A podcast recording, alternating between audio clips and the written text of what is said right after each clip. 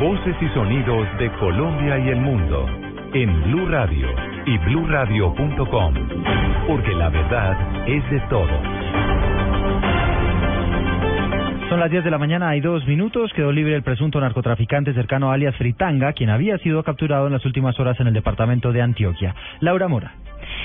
Hola, buenos días. Así es. Al parecer, una jueza de control de garantías dejó en libertad por falta de pruebas a Oscar Ernesto de Gamboa, supuesto cómplice de lavado de activos de Camilo Torres Martínez, alias Fritanga, a quien habían capturado en el aeropuerto de Río Negro en la tarde del miércoles santo que venía desde Panamá. Esperamos más desarrollo de esta noticia con el coronel Ramiro Riveres, quienes están al cargo de esta captura y saber cuáles fueron exactamente los motivos por los que se dejó en libertad. En Medellín, Laura Mora, Blue Radio. Diez, dos minutos, Laura, gracias. Las autoridades encontraron el cadáver de un NN que estaba enterrado en la base militar de Campo Alegre, en el Huila. Daniela Morales. Eduardo, buenos días. Eh, la, el CTI de la Fiscalía en Campo Alegre, Huila, ha informado que encontraron restos óseos de un cuerpo que aún no ha sido identificado. Los restos fueron encontrados, informa el CTI, en las unidades en terrenos del batallón de alta montaña número 9 en la base Chía, ubicada en la vereda Buenos Aires, esto es en jurisdicción del municipio de Campo Alegre, Huila. Los restos fueron descubiertos precisamente por militares cuando realizaban diversas excavaciones con el fin de construir un túnel de seguridad en los alrededores del batallón. La Fiscalía del Huila esperará, ha dicho, los resultados de identificación del cuerpo para poder proceder con la respectiva investigación. Daniela Morales, Blue Radio. Gracias, Daniela. Representantes de la Comisión de Acusación de la Cámara advierten que en el transcurso de esta semana se conocería si precluye o no la investigación contra el magistrado Jorge Pretel. Simón Salazar. El representante Eduardo Rodríguez, miembro de la Comisión de Acusación de la Cámara de Representantes, aseguró que la próxima semana espera que ya haya una resolución acusando o precluyendo el caso del magistrado Jorge Pretelt. La comisión y el representante investigador tienen que acusar o precluir a través de una resolución que será sustanciada en todo caso. Eh, pero nosotros hemos pedido a la comisión la mayor diligencia en este proceso, eh, de tal manera que la próxima semana ya debe haber resolución o bien acusando o bien Por otro lado, la representante Angélica Lozano dijo que cualquier proceso puede adelantarse así la persona investigada no esté presente. De esta forma, el caso del magistrado Jorge Pretel podrá continuar con un abogado de oficio en caso de que el próximo 9 de abril no asista su abogado Abelardo de la Espriella. Y el proceso puede adelantarse siempre que tenga el Ministerio Público el que pueda garantizar el, el debido proceso. Y se puede llegar hasta el final, se puede tomar una decisión aun si la persona no participó directamente. Simón Salazar, Blue Radio. 10 de la mañana y 5 minutos. Se conocen detalles de la captura del presunto responsable del asesinato de un juez en el departamento de Nariño, María Juliana Silva.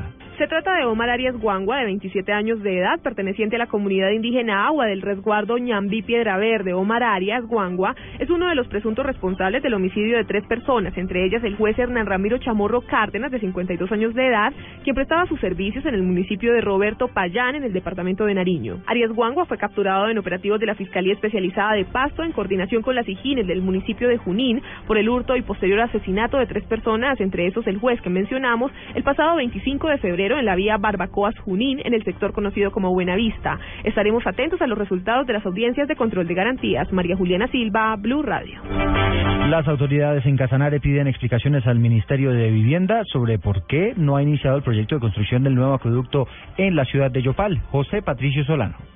Un contundente llamado a los congresistas casanareños hizo el gobernador del departamento Marco Tulio Ruiz para que se pregunte al Ministerio de Vivienda en qué va el proyecto de construcción del nuevo acueducto para Yopal. Que le digamos allá al señor ministro de, de Aguas, al doctor Henao, qué pasó que no nos fijaba el contrato, porque nosotros les transferimos los 35 mil millones de pesos para que ellos hicieran el proceso contractual, porque estaban esperando que seguro que Marco Tulio le mandara la plata aquí para yo contratar y ganarme la comisión. Yo les dije, lleven la plata, pero necesitamos la obra. ¿Qué pasó que no nos visitado el contrato de la planta definitiva de la solución del tema del agua para Yopal? Por su parte, el senador Jorge Prieto del Partido Verde también cuestionó al ministerio. A mí me parece que el gobernador en un acto de buena fe le puso a, su, a disposición del gobierno nacional los recursos para solucionar el problema de Yopal y no lo han hecho todavía. El proyecto tiene un costo cercano a los 75 mil millones de pesos.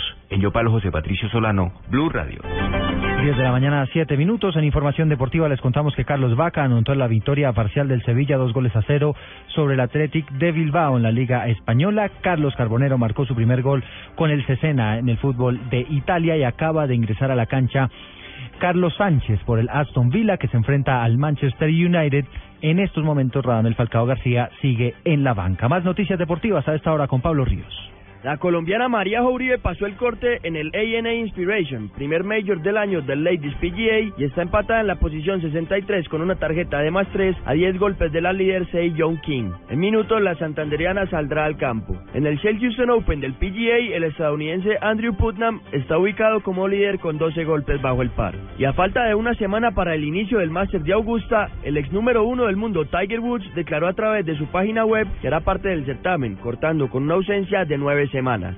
El nadador Michael Phelps, deportista con más medallas olímpicas en la historia, no participará en el Mundial de Natación ni en los Juegos Panamericanos de este año. El oriundo de Estados Unidos sigue preparándose para los Juegos Olímpicos de Río de Janeiro en 2016. Y en la NBA, el Miami Heat respira tranquilo tras comprobarse que el golpe que sufrió Wayne Wade en el partido del jueves entre su equipo y los Cleveland Cavaliers no compromete sus ligamentos y por lo tanto no es de gravedad. Pablo Ríos González, Blue Radio. Noticias contra reloj en Blue Radio. Noticia en desarrollo, los islamistas armados somalíes Shabab amenazaron el sábado a Kenia con una guerra larga y espantosa, dos días después de haber matado a 148 personas en la Universidad de Garissa. Estamos atentos porque hasta el momento las autoridades han impuesto 80 mil, 80 comparendos a conductores por estado de embriaguez en las carreteras del país. La cifra que es noticia hasta ahora son los 363 mil espectadores que vieron la premier de la película Rápido y Furioso 7 en Colombia, en el cual se le rinde un homenaje al fallecido actor Paul Walker.